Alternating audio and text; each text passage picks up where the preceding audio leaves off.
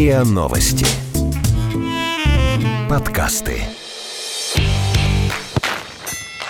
Бей-беги. Беги. В спорте не все так просто.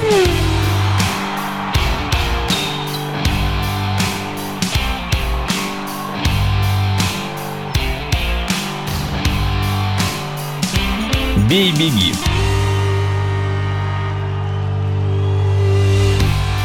Здравствуйте.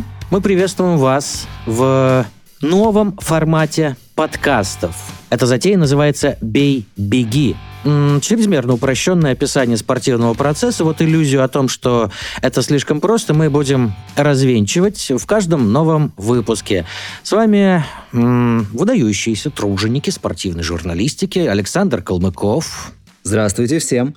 Василий Конов, Здрасте. а меня зовут Денис Косинов, и сегодня к рассмотрению предлагаются две темы. Вот первая.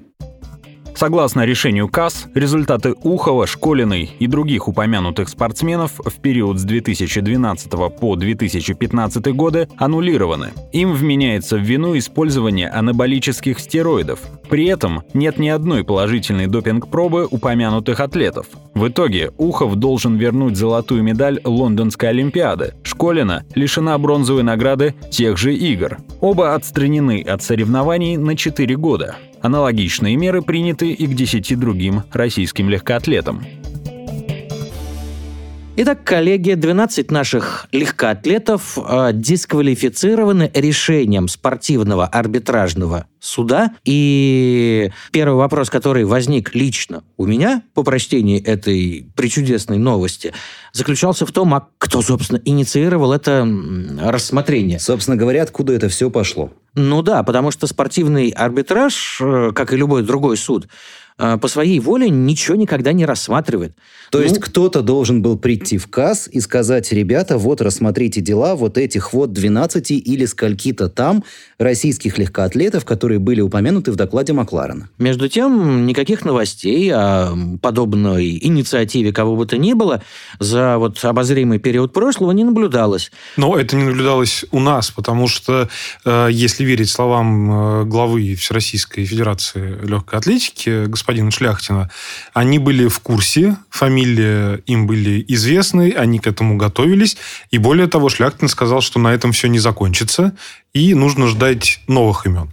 Поэтому, наверное, это вопрос, который переадресовать необходимо на Лужнецкую набережную и поинтересоваться, что, ребят, если вы знали, то чего ж вы ничего не делали? Ответ на этот вопрос у нас есть. А я только поясню, что Василий Конов э, под Лужнецкой набережной имел в виду адрес Лужнецкая набережная, дом 8, где располагается Олимпийский комитет России. И Федерация легкой атлетики. И Разумеется, еще как- много-много других федераций. Так вот, я вник в вопрос. Потому что как, а, как ведь получилось в восприятии общественности?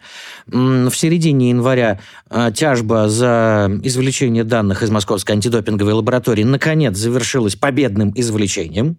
Эксперты независимые, международные, такие воткнули свою вилку в нашу розетку, данные извлекли и уехали. Бац, прошло две недели, а, объявление о дисквалификации 12 легкоатлетов, да еще не пойми откуда взявшимся решением КАС. Вот чтобы не было м, путаницы, поясню. Оказывается, некоторое время назад Международная Федерация Легкой Атлетики в процессе своей реорганизации избавилась от своего собственного следственного органа по допинговым делам и заключила контракт с этим самым а, спортивным арбитражем, коротко КАС, о том, что они, федерация, будут КАС поручать, что бы то ни было, что бы там ни было расследовать по мере необходимости. И вот приблизительно полгода назад Международная Федерация Легкой Атлетики поручила одному из судей КАС э, разобраться в, как это ни странно, легкоатлетических последствиях доклада Макларена. Того самого, который был опубликован еще в 2016 году. И вот в результате полугодовой исследовательской работы этот самый судья КАС вынес свое решение. То есть это не был классический процесс, как мы привыкли м, слышать об этом в новостях, что кто-то кого-то дисквалифицировал, потом подали апелляцию в КАС, ее либо удовлетворили, либо нет. Ничего похожего. В данном случае спортивный арбитраж выступил и как следственный орган, и как суд. И просто так получилось, совпало так по времени, что данные из московской лаборатории были извлечены, а спустя две недели на свет Божий появилось вот это решение о дисквалификации 12 российских легкоатлетов, в том числе Ивана Ухова и Светланы Школиной.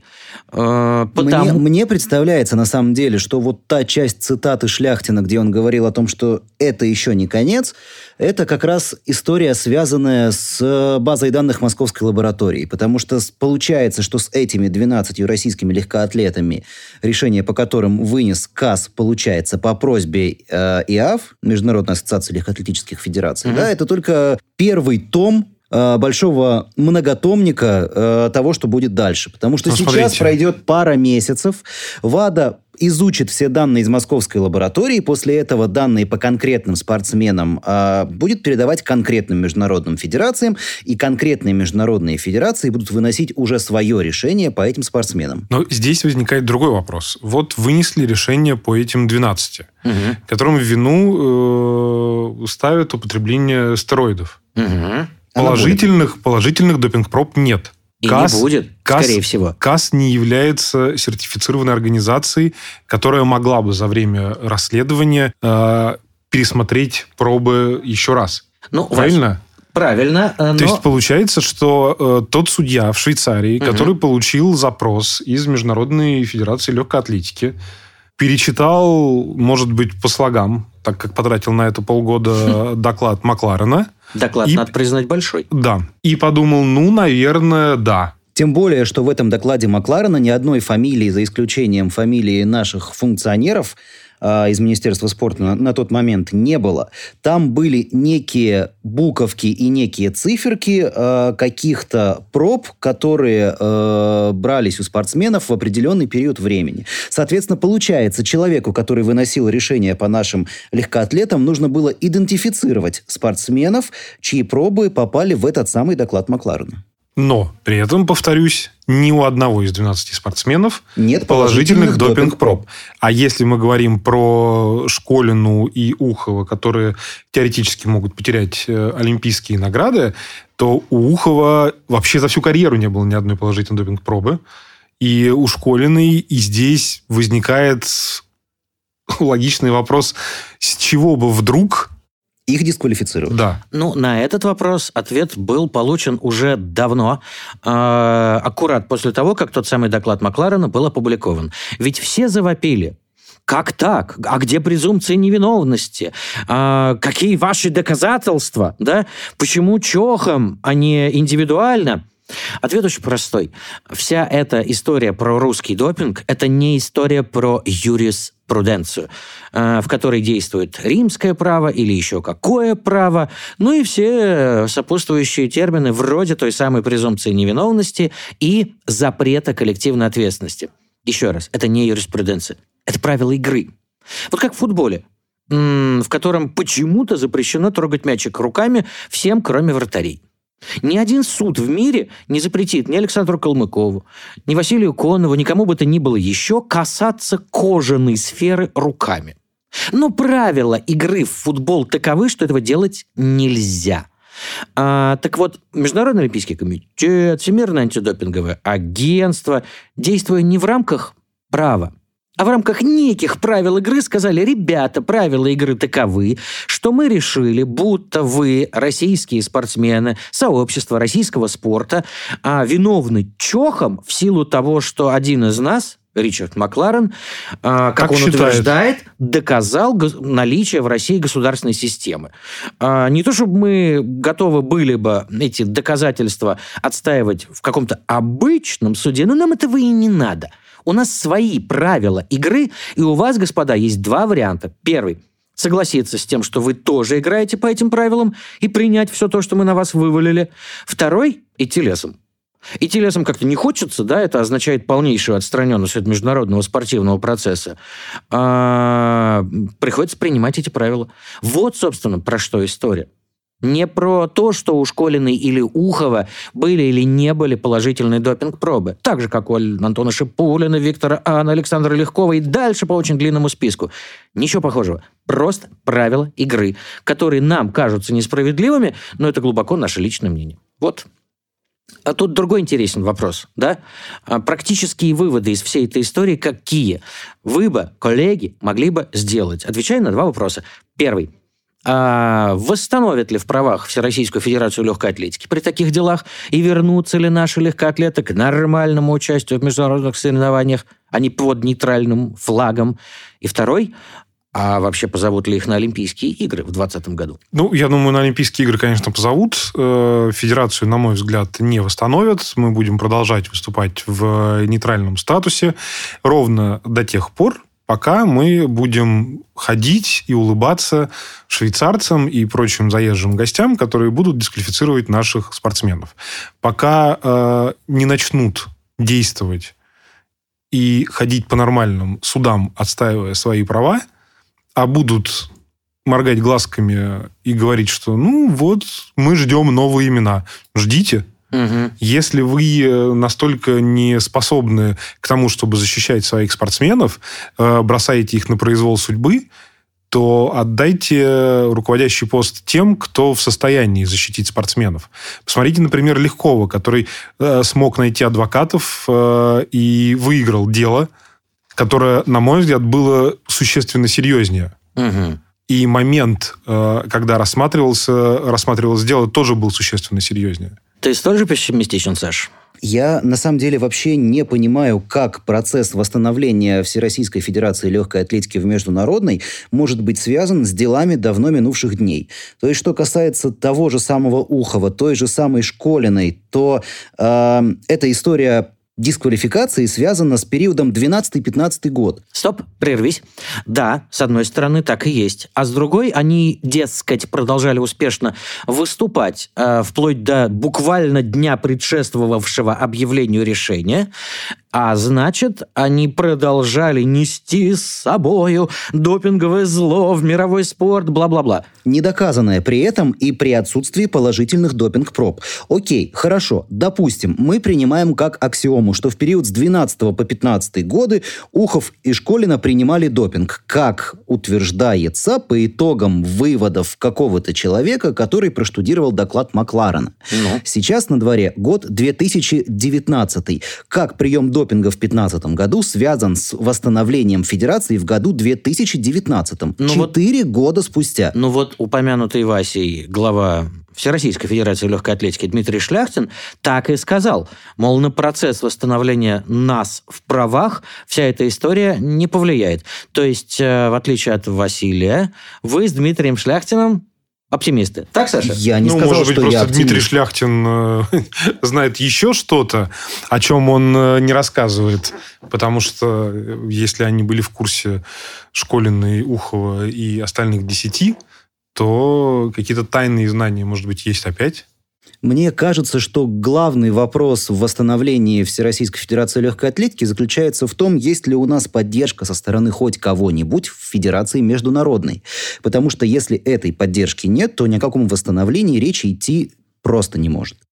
То есть ты скорее пессимист, ну, нежели су- Судя по э, всей динамике происходящего, я не верю, что Всероссийскую Федерацию легкой атлетики должны по щелчку взять и просто так восстановить. А, я вам возражу а, обоим, присоединившись к господину Шляхтину, а, подразумевая уж точно никакие неправовые нормы. Вся эта история с восстановлением нашего антидопингового агентства, как бы авансом, в ответ на то, что Россия хоть какое-то встречное движение совершила. То есть ты хочешь сказать, что всем подтвержд... уже просто надоело? Совершенно справедливо. Все хотят, чтобы эта история как-нибудь уже кончилась. И можно было бы жить в нормальном спортивном процессе.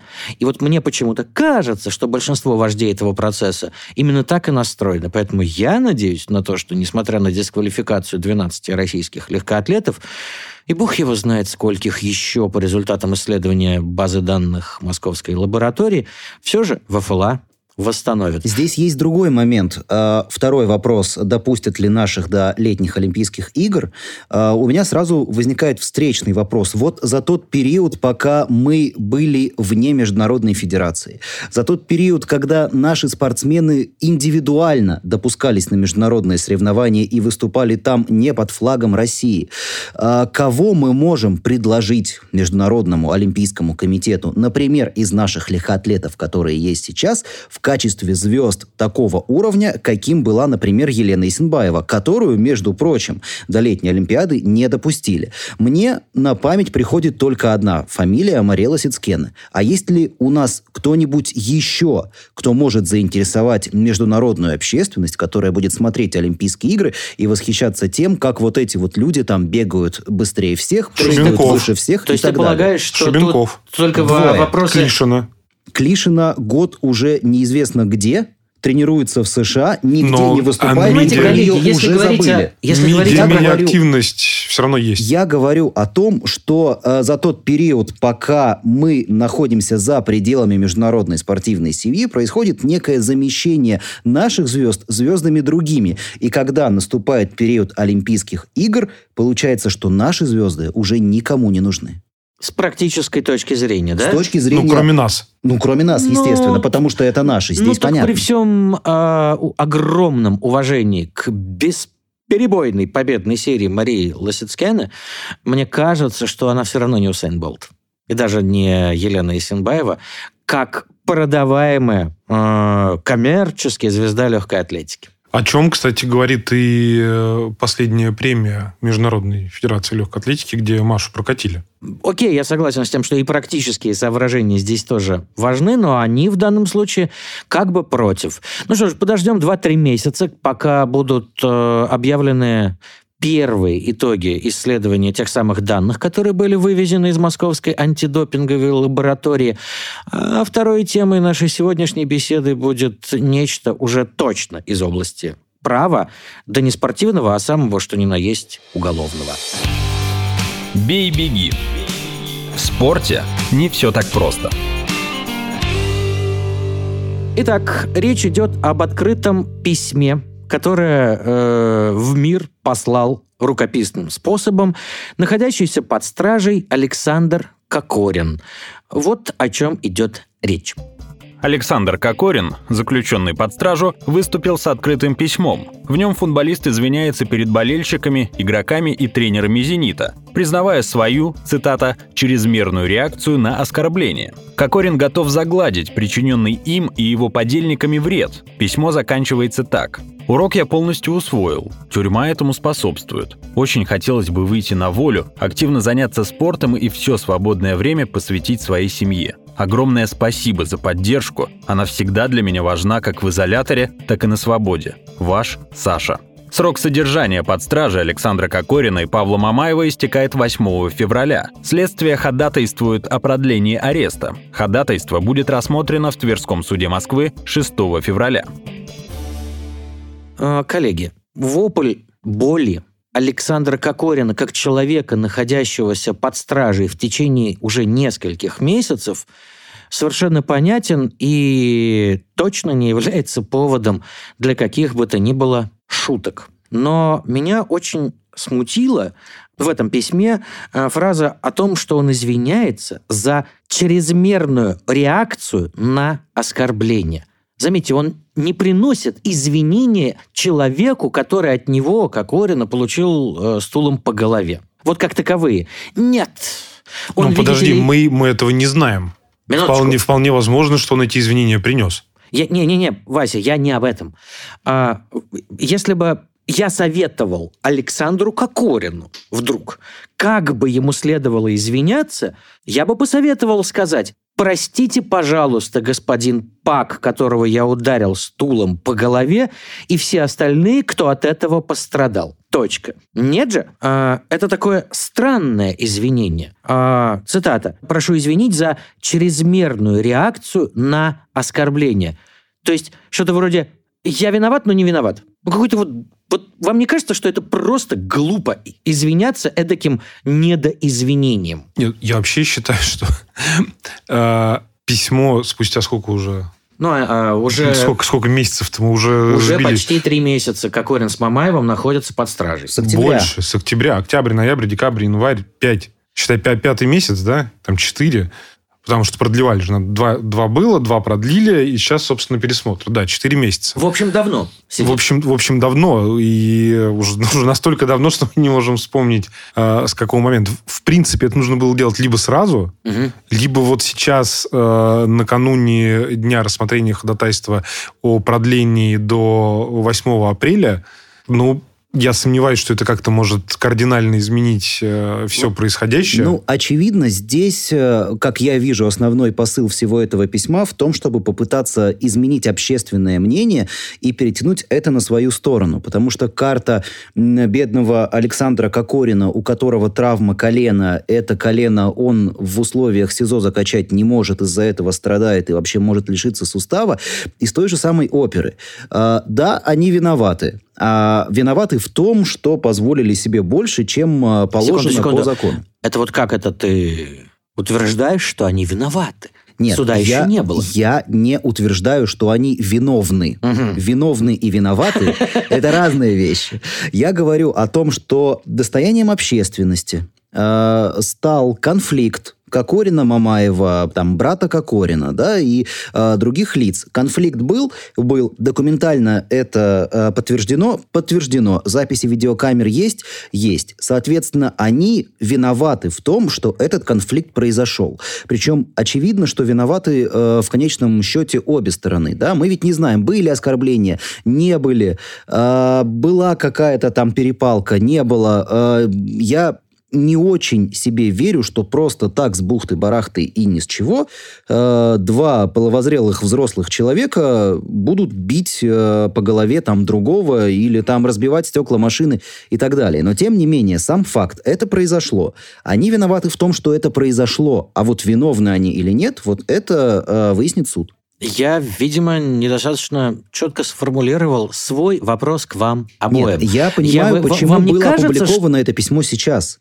Потому что э, все говорят о том, что э, на самом деле об, о, общество разделилось. Кто-то говорит, что их нужно по всей строгости закона и более того, может быть, чрезмерно покарать для того, чтобы другим неповадно было.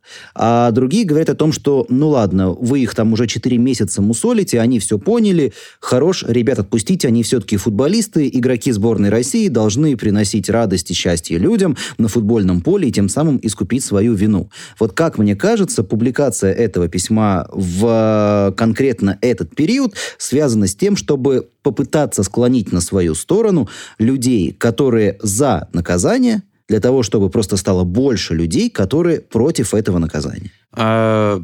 Мне кажется, что уже достаточно народу против наказания. А главное, решает это не народ. Как ты понимаешь, а, да, Судья здесь. Тверского суда города Москвы, но я не об этом, да? Понимаешь, в ну, этой ситуации очень письме, просто. Да, виноват. Да, осознал. Пожалуйста, выпустите. Ваш Саша, как заканчивается это письмо. Так и нет же. Он пишет, что признает свою, свою вину в чрезмерной реакции на оскорбление. Вот будь я судьей, Тверского суда города Москвы. Ты бы сразу этой... продлил. Да, потому что в этой фразе я прочел бы, что человек не считает себя виновным как э, справедливо обратил э, наше внимание на разницу в терминах «виновный» и «виноватый» Саша Калмыков. Да? Э, я бы прочел, что человек делает вид, будто считает себя виноватым, но на самом деле абсолютно уверен в том, что он не виновен, потому что не более чем чрезмерно отреагировал. Дескать, я должен был отреагировать, говорит нам эта фраза. Я просто-таки не мог не отреагировать, но, к сожалению, переборщил. Братан, если ты так думаешь, Подумай еще. Рассудил бы я на месте э, судьи Тверского суда города Москвы. И мне почему-то кажется, что 6 февраля в 12.00, когда начнется рассмотрение ходатайства следствия о продлении срока содержания под стражей господ Кокориных и Мамаева, то именно такое решение будет вынесено. И, возможно, не в последнюю очередь, именно из-за этой фразы. Ваше мнение? Выпустят, я... нет? Да нет, я, я уверен на 99,9, что продлят до 8 апреля. Там же, насколько я понимаю, еще даже не все успели ознакомиться с материалами дела. Поэтому здесь во многом этим, насколько я понимаю, и обусловлено ходатайство о продлении срока содержания э, под стражей. Поэтому здесь, я думаю, конечно, никаких иллюзий быть не должно. Хотя и в конце прошлого года, и сейчас я могу повторить, что ну, уже настолько все это показательно, что можно было спокойно под подписку о невыезде, еще как-то, не знаю, под домашний арест, угу. под домашний арест э, знаю, в Краснодаре под присмотром Галицкого, как, как угодно. Но можно было бы выпустить, на мой взгляд. Но, Саш, ты как думаешь, будут они сидеть и дальше надо ли им сидеть и дальше? Действительно ли они осознали свою вину или лишь делают вид? А, надо ли и будут ли, это абсолютно разные вопросы. Правильно, поэтому я, я совершенно и точно уверен, что а, в феврале все не закончится. Я вообще на самом деле не уверен, что закончится в апреле. Может быть, это будет тянуться еще дольше. Вот эта вся ситуация мне сейчас напоминает такую жвачку, да? Ты когда ее а, достаешь, Э, выбрасываешь фантик, начинаешь жевать. Э, есть еще какой-то вкус, да, она там тебе нравится, uh-huh. воздействует на рецепторы и так далее. Ну вот пожевал ты ее 15 минут, а, она превратилась в просто в безвкусную резину. Но ты как-то так по наитию ее продолжаешь жевать, потому что вроде как бы и выкинуть некуда, да, не хочешь сорить. Но и чисто человеческие потребности, да, там нужно что-то жевать, да, как коровы траву э, жуют. Вот мне это все напоминает ровно эту ситуацию. То есть Кокорин и Мамаев уже всем осточертели. То есть, ну вот надоело смотреть этот, этот бразильский сериал, но он все как-то никак не закончится и не закончится. Все, режиссеры на новый сезон начинают, вы выходят, да, и никак финальный эпизод не снимут. Вот когда будет снят этот финальный эпизод, э, абсолютно непонятно. Но явно еще не скоро. Ты к этому? Я думаю, что два месяца точно, а то и больше. Ну а все же, как вы полагаете, а действительно ли Кокорин, его брат и Павел Мамаев прям вот после этих нескольких месяцев за решеткой прониклись осознанием того, что по выходу, по выходе на свободу, ведь когда-то же он случится, надо будет жить по-другому. Вот Сложный вопрос. Допуск... А был бы непростой, в этой студии сидели бы чуть менее мозговитые люди. Я думаю, что наша система не располагает к тому, чтобы человек, находящийся в ней, сильно кардинально менял свое отношение. Скорее появится дополнительная озлобленность, на мой взгляд. Вы что скажете, коллега Калмыков? Я, я думаю о том, что э, ведь э, у того же самого Кокорина, да и у того же самого Мамаева, да, это ведь не первый случай, когда они, скажем так, шалили, угу. и в итоге не вынесли из этих своих шалостей э, никакого решения. То есть э, была же вот эта история с шампанским в Монако. Она, естественно, никак не связана с э, нарушением законодательства и так далее, но широкий общественный резонанс тогда она тоже получила. Можно было из этой истории вынести для себя какие-то решения, что-то пересмотреть, что-то придумать. Но ведь э, дальнейшее развитие ситуации показало, что этого не произошло. Значит, э, очевидно, конкретно эти люди, наверное, не в состоянии осознать всю глубину э, проблематики того, что они делают, и э, с чего бы вдруг э, это отношение к жизни должно измениться. Ну вот и я почему-то так думаю. И в данном случае спорить с вами не стану. А это означает э, весьма печальные уголовные перспективы для всех фигурантов этого дела, реши... ближайшее решение по которому будет вынесено в Тверском суде Москвы касательно продле... ходатайства следствия о продлении содержания под стражей обвиняемых по этому делу. С другой стороны, с другой стороны, ведь э, при вынесении решения суд вполне себе может учитывать, что э, эти люди находятся в СИЗО на протяжении уже нескольких месяцев и почему бы в конечном итоге, я сейчас фантазирую, я не mm-hmm. могу говорить за суд, почему бы в тот самый срок пребывания под стражей, который у них есть сейчас, при итоговом вынесении решения, будет извините за тавтологию, итоговым. Mm-hmm. То есть вот находится Кокорин, Кокорины э, Мамаев в здании суда. И суд говорит, что вот вам э, в итоге срок заключения под стражу условно там 6 месяцев. Но произойдет это ровно в тот момент, когда те самые 6 месяцев нахождения под стражей истекут. То есть 8 апреля. А, что же, наши слушатели, в отличие от нас, уже знают, какое решение вынес Тверской суд э, города Москвы. А, ну вот и сравните наши суждения с той реальностью, которая дана нам в ощущении. Для того и существует проект «Бей-беги», чтобы попытаться объяснить э, в первую очередь самим себе и слушателям э, не только что происходит, но и почему.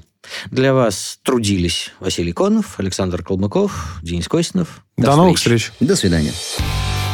Слушайте эпизоды подкаста в приложениях подкаст с Web Store, CastBox или SimpleCast. Комментируйте и делитесь с друзьями.